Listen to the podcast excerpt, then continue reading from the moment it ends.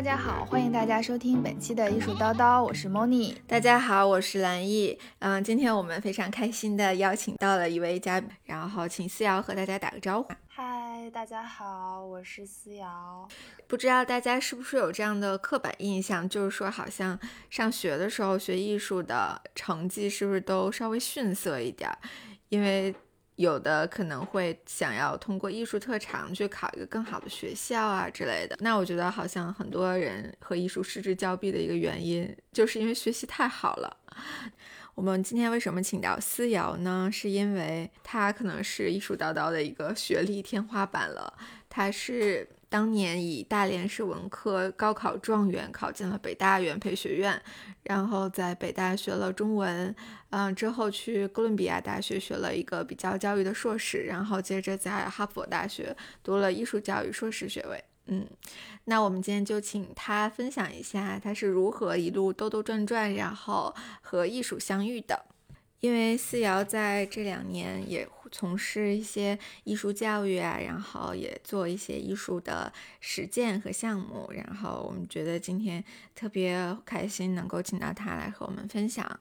那其实我和肖萌之前都在节目里讲过了，就是自己怎么开始对博物馆教育感兴趣。我觉得可以请思瑶也分享一下，就是你是如何开始对博物馆教育感兴趣的。当时在北大的时候，虽然专业选的是中文，就是主要是中国文学史，在大二的时候就修了一个艺术双学位。就现在回想起来，对我影响比较大的其实是就是讲西方艺术史的这个丁宁老师，就是其实他呃那个西方美术。史课在暑期的时候，每一年暑期的时候都会有一个那种田野实践的项目，我就参加了一次他的那个田野实践，然后当时是去英国，就是很多的行程都是去各种各样的博物馆。我觉得真的很神奇，就是我当时参加了这些项目，然后当时其实感觉也没有很大，但是我后来回想起来，就是当我开始做博物馆教育了之后，我再回想起来的时候，我就会发现，哎，那个时候我们去那些博物馆里面，就是有一些奇奇怪怪的课，原来那个就是博物馆里的教育项目。就我觉得自己真正开始发现自己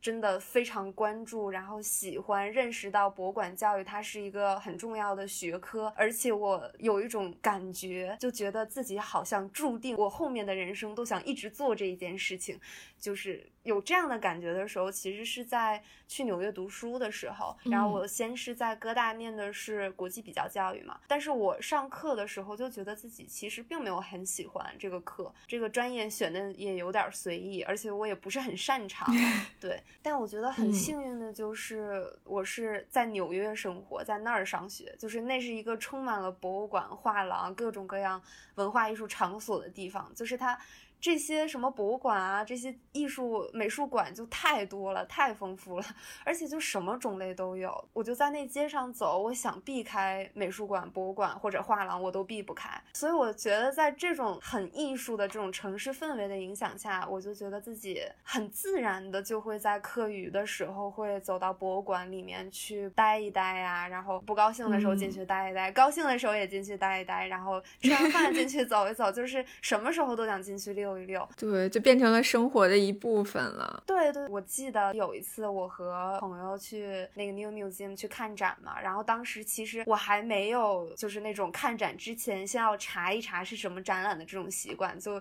有一点拆盲盒的那种心态去的，就是我也不知道里面在展什么，我就是知道那有一个长得很好看的美术馆，然后我就想去看看。然后我去了之后，我觉得就特别幸运，当时在展的是一个瑞士艺术家，叫 P P Lotti Rist，他是一个。那种装置艺术家里面就有很多的那种漂亮的灯光啊，很沉浸式的那种装置啊。然后我记得当时就是有一个展厅，从外面看它是全黑的。然后我揭开帘子走进去的时候，我真的就是呼吸都屏住了，就因为我从来没有见过在美术馆里可以摆着这么多张床，然后大家都安静的躺在床上看艺术。我觉得在当时在我的认知里，就是看艺术是一件非常非常严肃的事情，就大家要轻声细语，要特别肃穆尊重的站在艺术作品面前，然后就可能话都不敢大声说。气儿都不敢大声喘那种。但是我就第一次发现，我不仅可以在美术馆里坐着，我还可以躺着，还可以光明正大的躺着，就是还能躺在床上，那床还挺舒服的。我就觉得特别神 奇，就挑战了我的认知。嗯，改变了观看方式。对对对。哎，其实这个我好像也看过，哎，是不是它的那个屏幕是在那个屋顶的？对对，就是在屋顶上啊。对对对，我也看，我是在丹麦看的，然后我也是完全不知道那是什么，里里面有什么展览，然后就进去了，就非常惊讶，真的体验很好。对对对，我就是我觉得就是那一件作品对我产生的影响特别大，因为我之前就会觉得艺术可能是一个有点难懂的，然后它需要。嗯，知识作为储备才能去理解的一个东西。但是我当时躺在那个床上，然后我听着他那个视频的声音，然后看着天花板上，就是他那个作品里面有很多水的那样流动的画面嘛。然后我就觉得，我就完完全全的沉浸在那个作品里了。我觉得就是在那一刻，我就觉得哇，艺艺术离我好近啊！我就能真切的感受到艺术对我的影响，就是它带给我的那种。情绪上的力量就是很直接，很直击心灵。嗯，就是后来吧，我在一个课上听老师讲，就是很多时候我们在博物馆里面去做博物馆教育的时候。嗯，去辅助或者引导一个人产生一个啊哈 moment，嗯 嗯，特别惊讶的那就也不叫惊讶吧，可能就是一个开窍的，对对对，茅塞顿开的，只要有那样一个 moment，其实我们这一次就已经完成了教育的目的了。然后我回想起就是在 New Museum 里看这件作品的那个经历的时候，我就想到，哦，就是那个对我来说就是一个很重要的啊哈 moment，就好像就是一把钥匙。插在那个锁孔里，然后我扭的时候，咔嗒一声就打开了一扇门，然后我觉得这个作品就打开了我对博物馆教育的兴趣的大门。嗯，后面的事情就比较顺理成章了，就是又去继续学啊这些，后面就继续做这方面的工作了。对，对我觉得其实特别神奇的一点就是，我们三个人可能一开始对博物馆教育的兴趣都是从。博物馆对于自己的这种影响开始的，因为可能就是我们小时候并不是像伦敦、纽约的小孩可以从在博物馆长大的这种，都是后天的时候才有这样的机会去走进博物馆，然后被突然击中的这种感觉，然后也希望就是能够把这种感觉让更多人都体会到，因为确实是一个我觉得是一个很神奇的时刻，嗯，对于人一生来说都是这样子，对。哎，那我能问个问题吗？这个好像是很多嘉宾来我们都会问的问题，就是你会画画吗？这是一个很难回答的问题。我学过，但是我不是从小学的，大学学的也不是画画。然后小时候也没有学兴趣班，我就是在去哥大的时候，因为他那个教育学院是有艺术教育，就偏向呃艺术创作那一方面的，然后所以他是有画室，有就是各种艺术创作的场地的，所以当时就是我选了一门画画课，然后后来就觉得这个老师教的很好，我就继续跟他学了一段时间，然后还后来还选了就是摄影、视频艺术，就是都多多少少学了一点点吧，但。但就肯定不是专业的那种画画，嗯，但是其实还是有很多积极的艺术实践，对吧？对对对，因为我记得有段时间，四小姐她的 ins 上面就是突然开始画画，就是有一点突然，但我觉得挺好的哎。做艺术教育，我不知道是不是需要有一种艺术家的思维，就是你要从创作者的角度去给你要引导的这些学生去呃思考和体会，你觉得呢？我觉得不一定。就是要看是哪一种艺术教育吧。我把艺术教育分为两个方面，不一定对。第一个方面，我觉得可能就是很多人对艺术教育的这种认知，可能就是学。创作艺术的技能，就是像我们小时候就是学画画啊，然后学怎么画这种。就我觉得，如果你是教创作的这样的一个艺术教育的老师的话，就肯定是需要老师自己会创作的。但是我觉得，如果是那种启蒙性质的入门级艺术创作课，呃，我觉得就会一点儿。也可以，就可能不用那么专业，因为我觉得就是相比教技法入门的这个阶段，可能主要的还是在于培养兴趣、启发思维。拿我自己举例，对我自己不是学专业学艺术创作出身的，但是我就是哥大毕业之后，我有在纽约的儿童艺术博物馆当过一段时间的，就是儿童艺术课的助教和老师。其实他那个也比较偏向于艺术创作，但是是给年龄很小的孩子。然后他们其实其实来上这个课，也不是说为了画出多像的画儿或者学会多少技能，就是想培养一下对于艺术的兴趣。所以当时也有给他们去教课，就我觉得我学的那些也挺够用的。但是我觉得，就是艺术教育它还有另外一个更大的维度，就可能是包括你刚刚说的艺术家思维吧。就我觉得，可能对于大多数人来说，尤其是就没有把当艺术家来当做自己梦想的一个人来说，就这个维度可能是比。可能不是特别多人在平常生活中会去想要创作，这样就是获得一些对艺术的体验和思维的成长。而且我觉得这些也不是说必须要通过创作才能培养的。就像我们去博物馆、美术馆里面，然后即使我们不会创作，但是我们面对一件作品的时候，还是能。很好的去用我们的各种感官去感知它，然后去仔细的观察它的各种细节，去用我们自己的词汇描述它，对它产生我们自己的那种情绪上的感受，去有一些结合自己经历的解读想法或者是意义。就总而言之是跟它建立一种自己的联系吧。就这个也不需要你多懂艺术史或者是艺术创作，你就可以去做的一件事情，能够能够获得的这个体验。而且我觉得。觉得就有的时候我们在面对艺术作品的时候，可能会有很多的这个想法和灵感。这些想法和灵感也不一定是艺术上。有一些时候，就我在回想我自己人生当中的一些决定的时候，我都会觉得有一些决定它的来源都是从我之前看一件艺术作品开始的，但是做的这个决定和艺术却没什么关系。明白？我觉得其实艺术可能会给我们的一个。勇气是，也许每个人都可以做艺术家。因为我前段时间看那个 Jerry Saltz 的《How to Be an Artist》，就是他就非常鼓励，就是觉得说每个人其实都可以作为一个艺术家。因为他以前是开货车的嘛，开了好多年，然后后来去做艺评人，然后变成了艺术圈很有影响力的一个人。我觉得这个其实我一直在思考，那不会画画，但是或许我我会剪视频，就最少我会剪音频吧。然 后 那，对我觉得其实我之后就对我自己来说，我可能是想要慢慢去尝试，因为我觉得其实是一个心理的障碍，心理的坎儿，就是会觉得说我不是美院出来的，或者是我从小没有接受过非常传统的这种艺术教育，那我是不是就跟艺术家根本就不搭边儿？但其实后来我发现，我很多就包括艺术家的朋友，他们原来就也不是学艺术的，可能。就他他们到现在都不太会画画，但他们其实是用其他媒介去做这种事情。对对对，我觉得就是有一种之后如果可以培养一种创作者的视角，其实也是很好的。你做艺术家可能是一种表达的方式吧，就像写文章，就像拍一个 vlog 差不多的。对，而且你有了这样的艺术实践，就可能更好的提升自己在审美上的一些维度。就有的时候你在观看这幅画的时候，也许很扁平，但是如果你真的做过画的人，你就会有更新的视角去欣赏一幅画。我太同意了，就是最近的深有体会，因为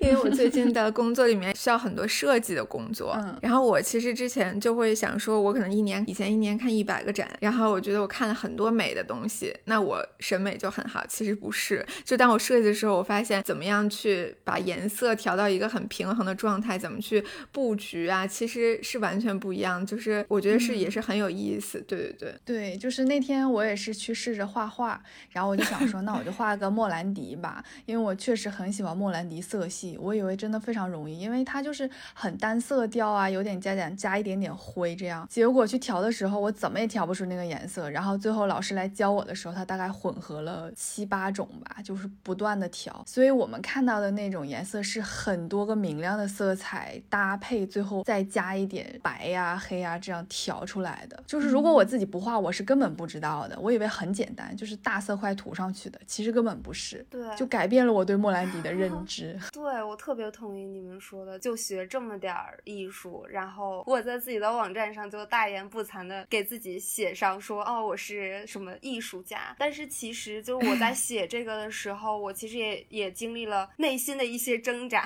因为我为什么会写这个呢？就是我记得我在去哈佛，我们第一节课就我们那个课九个月的项目嘛，然后两门核心课，然后我的第一节核心课的时候，我记得清清楚楚，我们老师给我们布置的一个任务就是让我们分别从 artist 和 educator 的身份上去思考，我们之所以成为今天的这个 art educator，都有哪些重要的 artist 和 educator 对我们产生了影响。他都完全没有问你们说你们觉得自己是 artist 吗？他就默认了说每个人都是 artist。你们既然对艺术教育这么感兴趣，你都来学它了，那你就是 artist。对啊，就是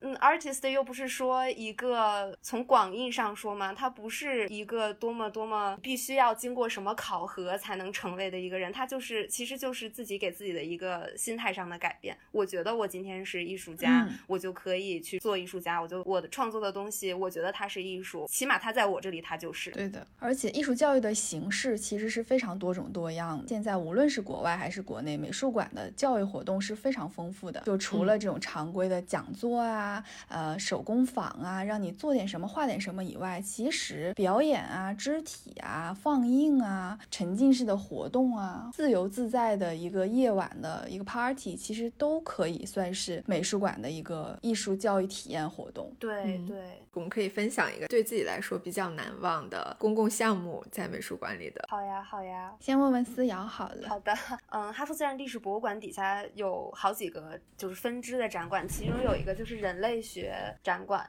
嗯，它就经常会举办一些那种家庭日的活动。然后我记得一八年十一月的时候，就是亡灵节嘛，墨西哥的亡灵节，这个博物馆就举办了一个亡灵节的那种家庭日的活动。然后我当时是去做志愿者，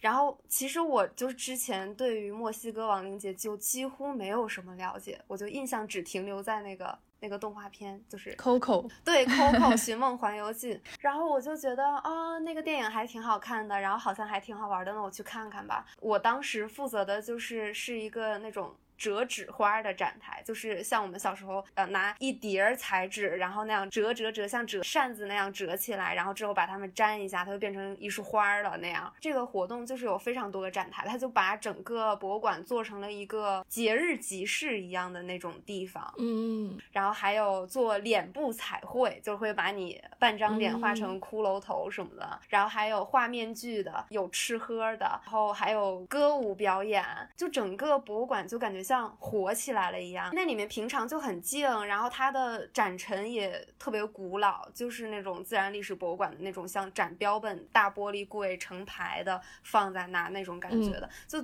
你就是单独去看的话，可能就会觉得很无聊、很安静。但是那一天就真的感觉就像 Coco 里的场景一样，就整个全部都活过来了。然后里边还有一个特别大的那个贡品台，就是 Coco 里也有，就是他们把那个照片供在上面的那样一个台子，然后顶上还放了一些。吃的呀，蜡烛啊什么的，然后就你就会发现，就所有这些特别有意思的事情都在这个特别沉静的展厅里面发生，然后你周围就是那些真实的。嗯，墨西哥文化的东西，就有一种新旧对话的感觉，然后就有非常多的小朋友来参加，然后当时也有很多大人就是来参加这个活动。最好的地方就是它是免费的。嗯，我刚想问，对，就是它完全免 费，然后我就觉得真的好棒啊！就是我也读过很多博物馆里面的公交项目的案例，然后自己也有去参加一些，但是我觉得这一个是最让我觉得毫无阻碍的能够去融入的，因为我我都不是这个文化里的人。人就是按道理来说，我可能很难对这个文化中的东西产生特别强烈的共鸣。但是我那天就真的就是很激动。嗯，我突然想起来，就是之前不是故宫办过那个上元灯节嘛？虽然我没有去参加，但是我就是想着这个事儿，我觉得是不是可能跟这个就可能会有一点像，就也是这种文化，然后把它又。呃，通过这种公教活动的形式，又让它活过来了，然后也是一个很好接近的这种方式。对，我觉得对我来说挺难忘的一个公共项目，是我就是还在上大学的时候，在今日美术馆做那个短暂的志愿者打工。然后当时是他们和小米一起办了一个多媒体的艺术展，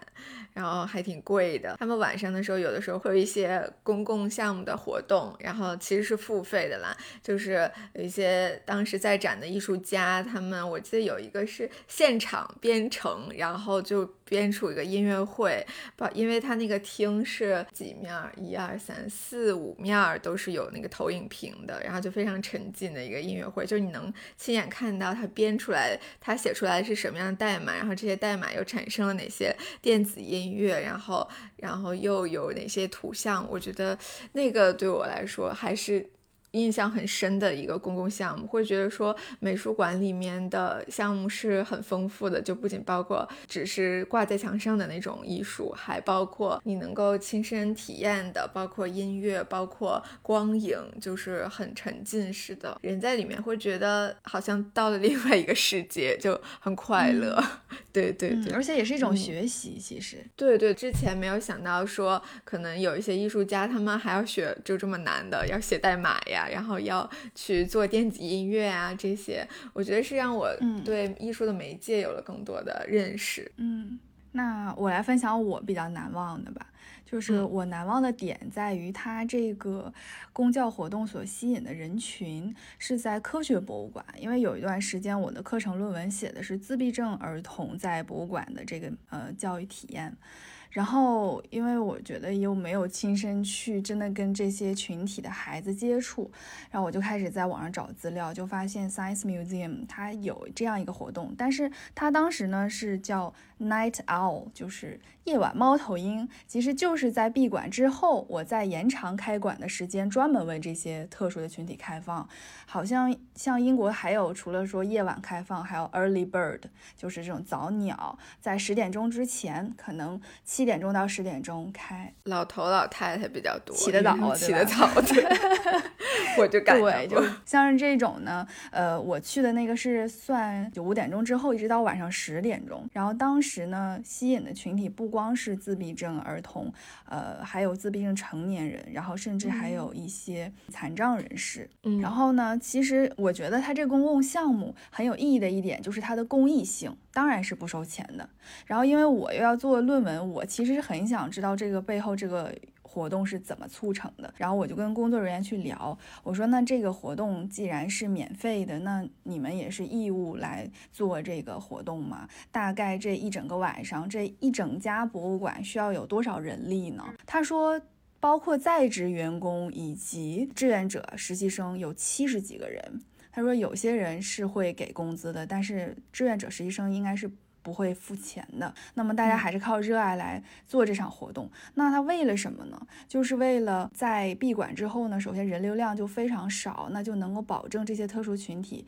去看这些馆藏的东西的时候有个更好的观众体验。我觉得这是第一点。第二点，他也会设置很多活动，比如说做一些测试啊，然后讲一些科学呀，然后也是这个群体的人之间的一种交流吧，氛围是非常友好的。我就觉得说，我们平常。关注的应该都是一些开开心心的去美术馆的这一群人。作为美术馆一个非盈利性机构，是不是很少会去关注到这些特殊群体呢？如果有视障的、听力障碍的，如果甚至还有智力障碍的，他们也想接受这个美术馆的教育，我们是不是也要给他创造这个环境呢？然后这个环境到底是怎么样的呢？然后我去体验了之后，我才觉得说美术馆。还有一点很伟大的，就是他是非常包容的，他没有把这些群体排在外面，他是想方设法的来提供便利，让这些人也能够有一个相对公平的艺术体验。我就是觉得，如果以后国内能够对这些特殊群体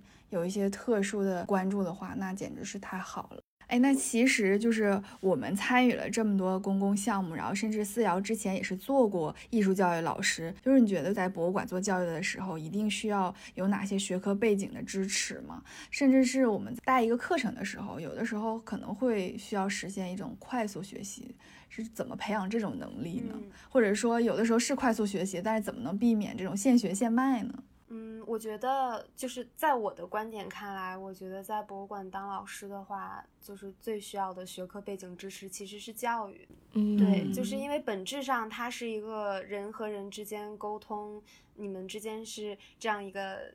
教育的这样的一个关系，所以就其实内容不是那么重要，但是方法很重要。嗯。启发式的思考，对对对，就探索式的这种学习，就我自己对博物馆教育的理解，其实就是不是就和那种导览单纯的讲解的那种方式是相反的，就是单纯的知识，还有就是。资讯的这种传递，其实你讲了那么多，对方能记得住多少呢？反正我每次去参加那种导览，我基本上什么都记不住，不如把它变成一个更多的去引导能力上的成长。授之以鱼，不如授之以渔嘛，帮助你学会一些看展品、看艺术的方法。嗯，就有的时候大家会觉得，我看艺术作品，我就是用眼睛去看呗。但是你可能有的时候，你凑近了去闻一闻。这个颜料的味道，然后你从侧面去看一看，对它它这个质感，然后就如果有机会的话，就是你可能去有的如果可以摸的话，你可以去摸一摸之类，但是大部分都不让摸。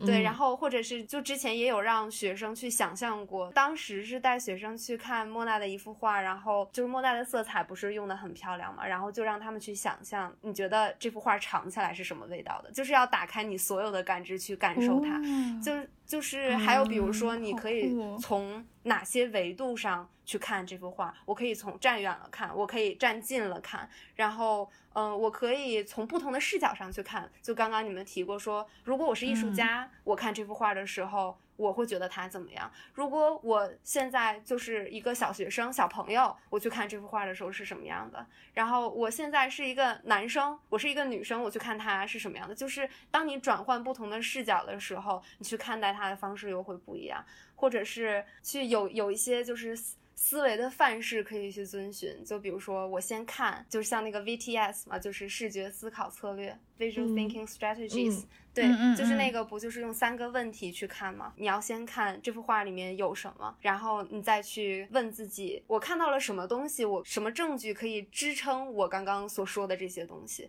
第三个问题是，那你还看到了什么？就是去不停的 push 自己去，嗯，观察到每一个细节。对，就所以其实，在这种方式上，就我更喜欢带着学生去做这些训练，而不是给他们灌输。嗯，这件作品名字叫什么？艺术家是谁？然后他背后的故事是什么？就是我觉得就也挺没意思的，对。所以就我觉得背后的这些方法都是通用的，嗯。然后这些方法都是来源于教育的方法，教育的理论是作为一个根基去支撑博物馆课的。老师能够就是好像一个小灵通一样，就哆啦 A 梦一样，就跟我点哪个展览，我就能讲哪个展览，就是这是不可能的事情。就因为知识是无穷的，而且就即使我学这个专业的，我也不能保证来一个这个专业范畴内的一个展览，我进去了就能讲，我每一个展品都清楚。就而且何况现在展览种类有那么多，真的很难说，我用一个像比如说什么历史考古或者艺术的学科背景有这个东西够就够了，我就可以拿去讲了。就如何快速学习，确实就是我每次讲博物馆课的时候都要花很多时间去看书。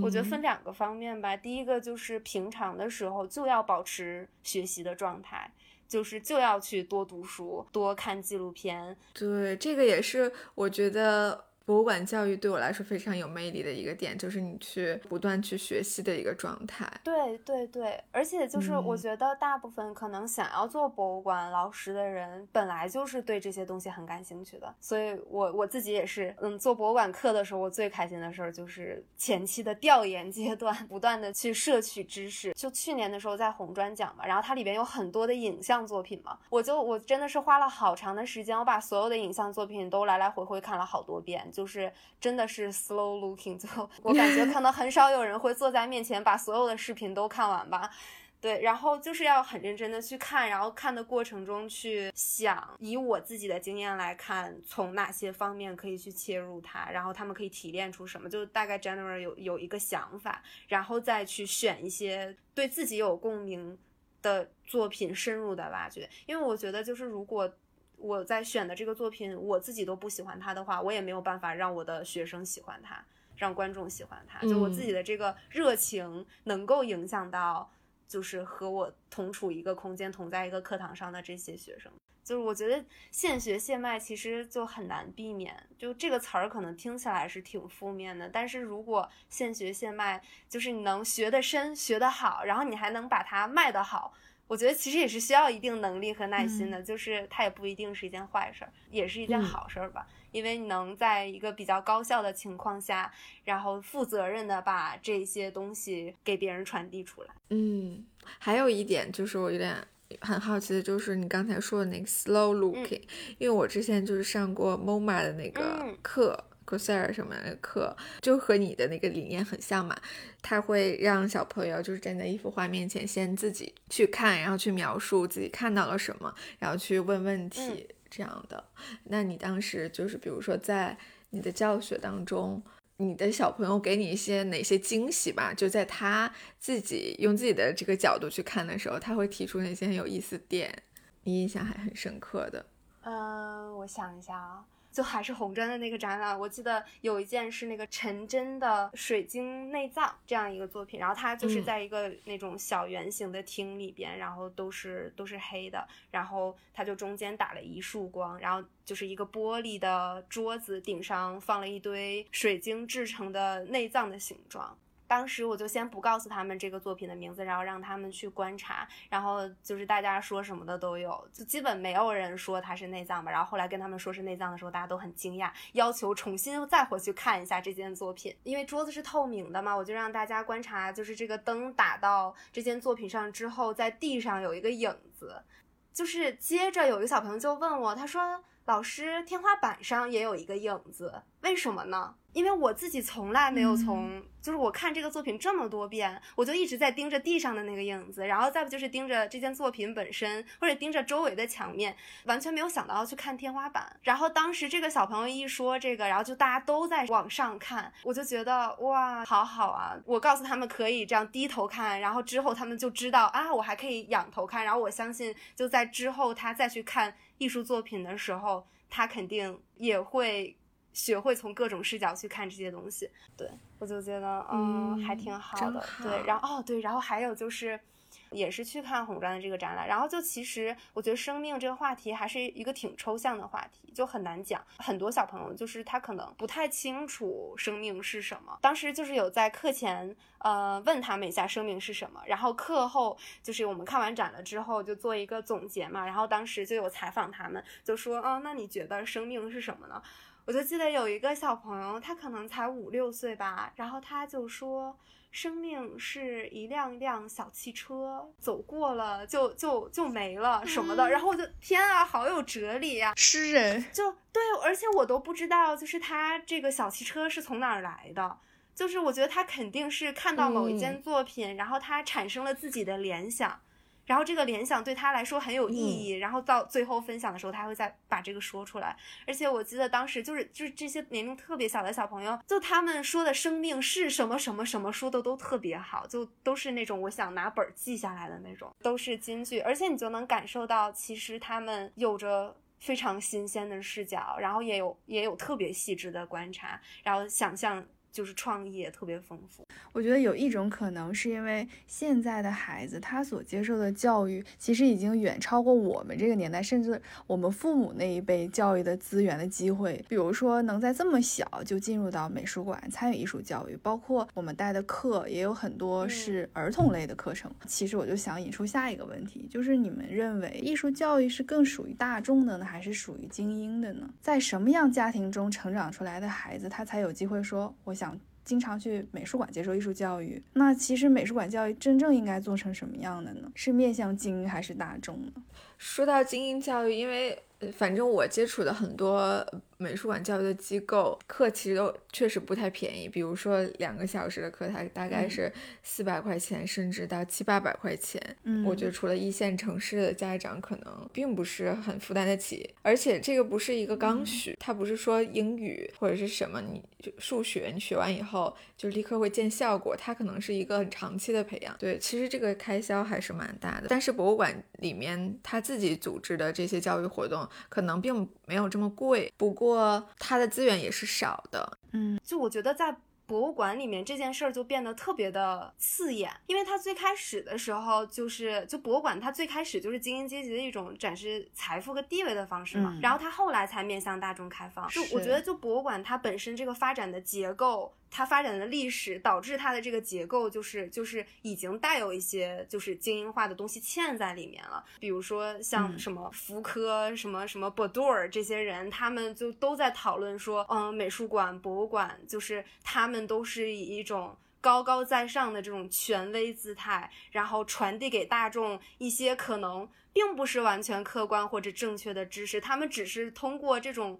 机构型的这种方式，然后用知识来作为权力控制的手段，你知道吧？就是就是他把精英的这个这个基因刻在博物馆里头了，然后就即使大众你进来了之后，你也是得接受我精英的文化的洗礼，你就得觉得我精英的才是对的，大家都应该追求精英的东西，就这其实是一个陷阱。就是如果想要改变这种局面的话，如果想要让它变成属于大众的话，那就要从博物馆里面开始改。我测一个展，我讲的是谁的故事？我讲的是大众的故事，还讲的是精英的故事？这个艺术史的陈述的方式，我是以西方艺术史为主流来策划这个展览，来来作为。这个叙事的一个出发点，还是说我把其他文化的艺术也都包容在里边，而不是让其他文化中的艺术变成西方艺术史的一个附着。它，我不是说我主线就是西方艺术史，然后我把你其他东西插在里边这种感觉，然后他就把这个当做我包容你了。其实不是这样的，而是一开始建立这个体系的时候，它就不应该是以某某一文化或者某一阶级的这种文化价值观作为一个基准的。嗯。就是不应该有单一叙述视角，对，应该有更多的叙述视角，对，是这样的。就即使我感觉，就我就在纽约的时候，我觉得就是比如说像大都会博物馆，它都不要钱，然后它的就是那些好多好多导览活动，它也都不要钱。然后我就我当时就觉得理所当然的，可能就是这么好的博物馆，大家肯定都来看了呀，就谁在纽约不去这个呢？结果我有一次就是从大都会出来了之后，然后我打了一辆出租车，然后我就那个那个司机就很爱聊天，然后他就问我，他说你出来的这个地方是什么呀？然后我就跟他说是大都会。会艺术博物馆呀，然后他说，他说，哦，我在这儿开车开了这么多年，我都不知道里边是什么，我就觉得它那个台阶好高啊，就是，就是我从来都没有进去过，然后就感觉里边好像就很很高级，然后我也不敢进去。然后他说里边收钱吗？我说你是纽约居民的话就不收钱呀。然后他就说，哦，是这样啊，就那里面都有些什么呢？就是我说有什么什么艺术啊，就是这个艺术那个艺术的，然后就感觉就是他好像就是也没有很感兴趣的样子。但我但是我觉得当时就其实这个事儿就是也让我挺震惊的，因为我当时就理所当然的觉得就就他多开放啊。但是其实就是而且大都会它就是你从官网上看，你就觉得它的那个 accessibility 做的特别好，就是。哪个群体他都照顾到了，就什么呃各种就是所谓有能力障碍的人，然后各个群体，然后各个阶层什么的，就是你就会觉得他可能已经覆盖到所有人了吧，但其实没有，就是还是有非常多的这种隐性的这种门槛在那儿拦着很多人，是对。觉得艺术教育其中一个使命吧，应该就是要尽量降低这个门槛。我觉得我们能做的就只有说，用我们自己微薄的力量去影响。一小圈人是对，期盼着有一天慢慢再有更大的影响。哎，我们最近超级欣慰，就是我们有一些听众，他们开始去美术馆实习了，然后就是上海各种美术馆，然后就是油挂，然后复兴，还有 Scope，他们来联系我们说，我们给给艺术叨叨要票，然后让大家都去看展，我觉得特别开心。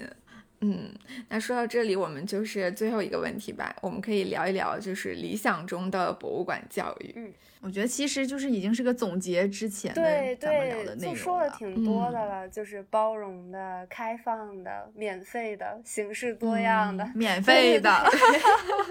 但是我我觉得就是有导览或者这种教育公教活动肯定是锦上添花，但我自己就是。特别理想中的我，我希望就是博物馆教育，不是说它非要以一个活动的形式来发生，它如果展览本身就是能够起到很好的博物馆教育的这种效果的话，我觉得是更好的，因为展览肯定是要比这些活动能触及到更多的人群的。更多的观众，对吧？就我记得我之前就有一个特别好的体验，是在美国的麻省有一个 Peabody Essex Museum，它是在波士顿的上面，就是北面，里边就是很很神奇的是，它里边有有一些就是中国的馆藏。然后我记得当时它办了一个那种清代皇后大展。然后里边就是很多那种皇后的服饰，然后皇后的头饰什么的这种，但是我真的就很惊讶，因为这个展览的教育实在是太好了，就好到我觉得我不需要任何导览，不需要任何人来给我讲，我就是光看这个展览，我就觉得就收获特别多，我能很很直接的和每一个展品产生关联，就比如说。它有很多沉浸式的体验，我记得有一个部分它是没有展品的，就是它就在这个展厅的中央放了一个轿子，这个轿子呢，它有一扇窗，这个窗上有个小纱帘儿，然后你一把纱帘打开，你就发现你能看到一个视频，这个视频就是像你坐在坐在轿子里在看。紫禁城一样，然后他说，就是这个是在就是紫禁城里面实拍的，然后就这个路线就是，如果你是一个选秀的宫女，一路被抬进宫的这个过程是怎么样？对，然后我就觉得，我天啊，这也太好了吧！就是，就我觉得可能很多国外的观众他不能理解，就是。选秀，然后你从此要被选到皇宫里边，就一直住在宫里边，是一种什么样的感觉？但是当你坐在那个轿子里，然后你就看着这个轿子一晃一晃的，然后就是一点点的，就是走过那种空旷的广场，然后就再走走小路什么的，就。就能感受到那种，就是离开你的家人了，人生一步一步迈向牢笼，就是 就是迈向新新新一种的生活的那种感觉。然后就它里边也用了好多音乐，就整个布展也很漂亮，就是都是用那种特别轻柔的纱的那种材质，嗯，就是做隔断。然后还有比如说在那个呃展示服饰的地方，然后它也有很多。就是可以摸的那种布料，就是他特意给你设置了一些那个展签儿是可以摸的，就顶上会有，就是你面前这件这个服饰的面料。然后还有，就我当时看到那个面料都快要被摸秃噜了，就是都已经 滑了。对，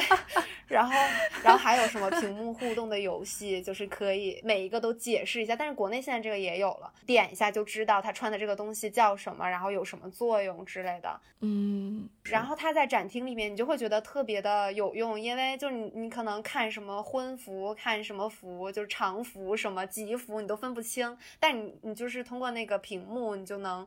比较清楚的了解哪个是哪个，然后还有一个我觉得他做的特别好的，就是因为其实也算是一种文化的展览嘛。他当时墙面上就有特别多的那种小贴士，就是他会画一个那种图案，然后告诉你就是这是象征着什么，就比如说。他会画一个龙纹，然后画一个凤纹，然后告诉你这是龙，这是凤，然后这是中国，就是呃传统文化中特别高贵的，只有皇家才能用的这种图案。然后比如说有那个什么蝙蝠的图案，他就会在旁边弄一个小牌儿，然后顶上画一个小蝙蝠，然后告诉你说这个在中国代表着福，因为它是谐音福。对，然后我就觉得。就是这些东西，如果我是一个外国观众，我觉得就会亲近很多。而且它里边的这个展览展签的语言啊，就是写的都特别的通顺，然后很简单，用词特别简单，就是不是那种你在当代美术馆里面看到的那种好多不认识的词儿，然后语法特别复杂，然后你你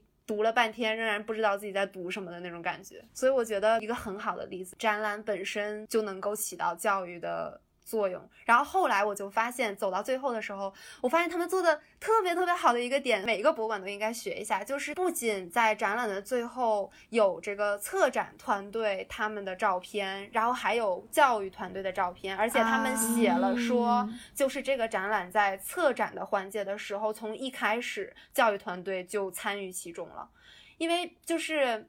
大部分的美术馆，就我接触到的很多美术馆，都是这个展览已经成型了。然后再让教育部门介入，就是你看看能设计一个什么，反正我展览就是这样的。但是这个展览就是从一开始他就要想着把教育的元素元素嵌到里边去，所以我就觉得怪不得他有这么好呢，就因为对教育者如此的尊重。还有我觉得就是比较重要的点吧，就是博物馆本身的环境，我觉得也是。特别重要的就是教育体验的一部分吧，就可能就不能算是那种严肃什么正式的那种教育，但是我觉得体验好的话，就是算是一个长远的教育形式，就是它会不断的嗯。让大家对博物馆的感受会很好，态度会很好，然后它是一个正面的感觉，然后所以他之后可能就会总会想着要回来，建立一个比较长期的这种关联吧。我记得之前看啊，故宫博物院的那个单霁翔前院长，他说，嗯，故宫里边的那些 长椅都是经过精心设计的，就是要跟故宫的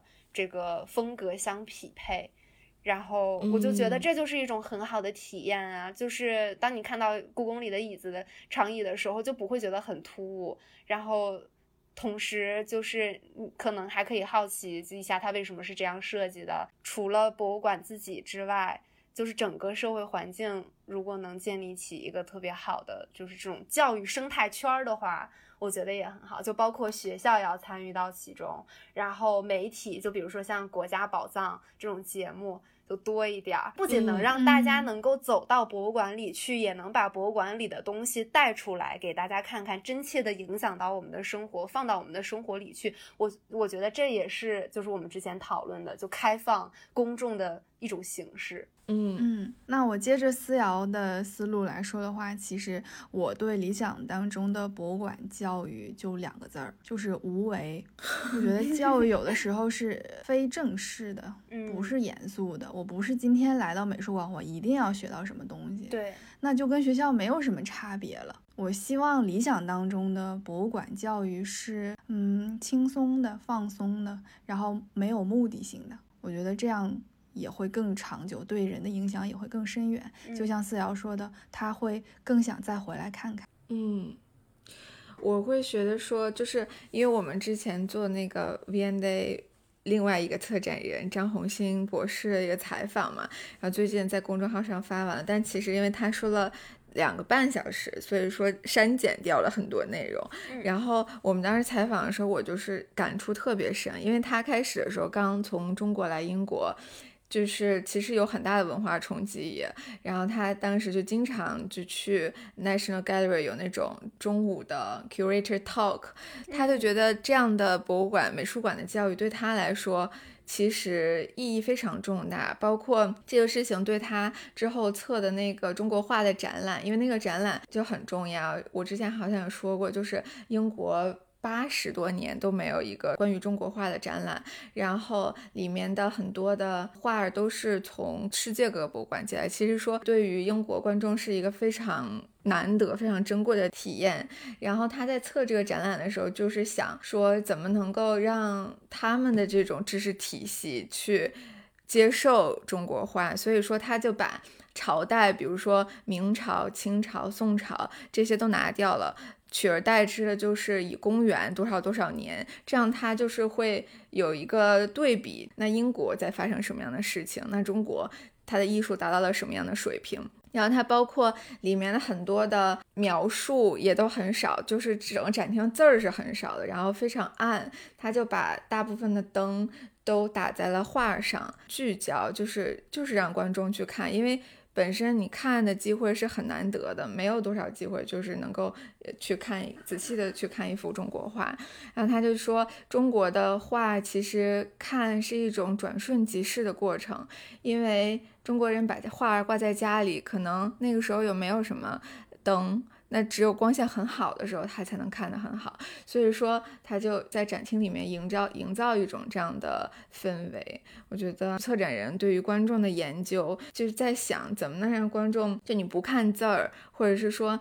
你有很少的信息就能理解里面想传达给观众的这种感觉，我觉得还是挺重要的。你说这期节目聊完了之后，会不会有人认为我们仨太理想主义了？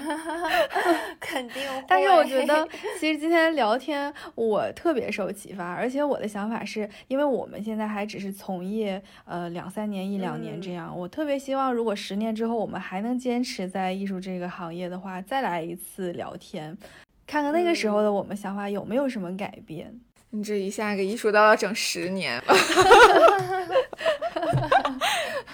啊，那今天非常感谢思瑶来跟我们一起聊天哦，谢谢艺术叨叨邀请我，超荣幸。刚好我们三个其实都是有这个学艺术教育的这个背景，所以聊起来我觉得特别特别开心，然后有些地方很有共鸣。